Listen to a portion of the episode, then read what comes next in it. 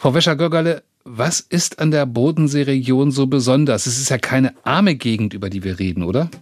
Natürlich, wir sind eine sehr prosperierende und großartige Gegend, das ist äh, ganz klar, aber eben die Frauen sind überrepräsentiert, wie auch in anderen Regionen, natürlich in Branchen mit eher geringeren Löhnen, also in der Erziehung, in der Gesundheit, in der sozialen Arbeit, in, der so, in den sogenannten Care-Berufen und Männer eben eher in Hochlohnbranchen, mhm. in Chemiebau, Elektronik etc. Ah. Und weil wir eben so viel Hochlohnbranchen hier in der Region haben, ist die, die Segregation auch größer. Das heißt also, die Männer verdienen so viel Geld, deswegen ist die Lücke zu den Frauen einfach dann eine größere. Aber dann könnte man doch eigentlich auch fragen, ja, warum arbeiten denn nicht mehr Frauen in diesen Hochlohnsegmenten? Genau, weil wir eben auch einen, einen geringeren Akademiker Innenanteil in dieser Branche haben. Also wenn wir einen hohen Industrieanteil haben, wie wir es in der Region haben, so ist eben auch, dass dort eben mehr Männer arbeiten im Maschinenbau etc., in der Metallbearbeitung. Mhm. Und die Frauen eben traditionell in den Berufen arbeiten, in der Erziehung, Sozialarbeit etc. Das heißt, im Bodenseekreis hat man noch sehr viel das, was man früher immer so als Männerberufe und Frauenberufe bezeichnet hat?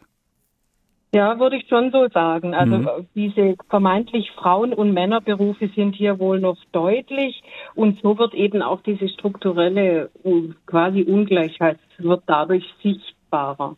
Was unternehmen Sie denn, um diese Zustände zu ändern?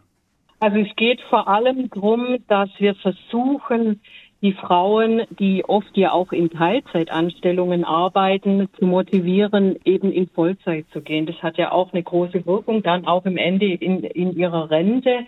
Und es geht darum, dass wir, dass wir wirklich gucken, dass die Kinderbetreuungsangebote und die Verteilung von Care- und Sorgearbeit sich langsam, aber sicher verändert, weil eben diese, diese Verteilung große Auswirkungen auf eine Verringerung des Gender Pay Gaps haben am Ende. Hm. Zeichnet sich denn da schon äh, ab, dass das Erfolge hat, wenn wir beispielsweise mal die Altersstruktur uns anschauen? Jüngere Frauen, sind die schon eher in den hochbezahlten Berufen angekommen bei Ihnen?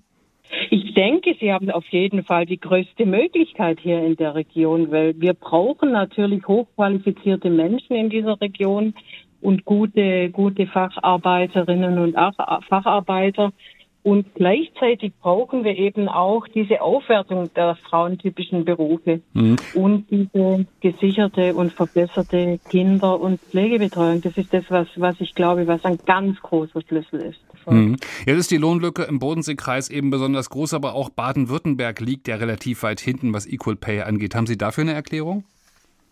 Ich glaube, es lässt sich sogar übertragen auf das ganze Land. Baden-Württemberg ist ein, äh, ein Land mit hohen Löhnen und hohen Forschungsanteil und vielen Großbetrieben. Da ist genau die gleiche Situation heruntergebrochen wie im Bodenseekreis. Also wir haben Frauen und Männer, die auch in typischen Berufen arbeiten, aber eben auch ähm, einen hohen Akademikerinnenanteil. Hm. Welches Ziel setzen Sie sich? Wann wollten wir denn äh, Equal Pay wirklich erreicht haben?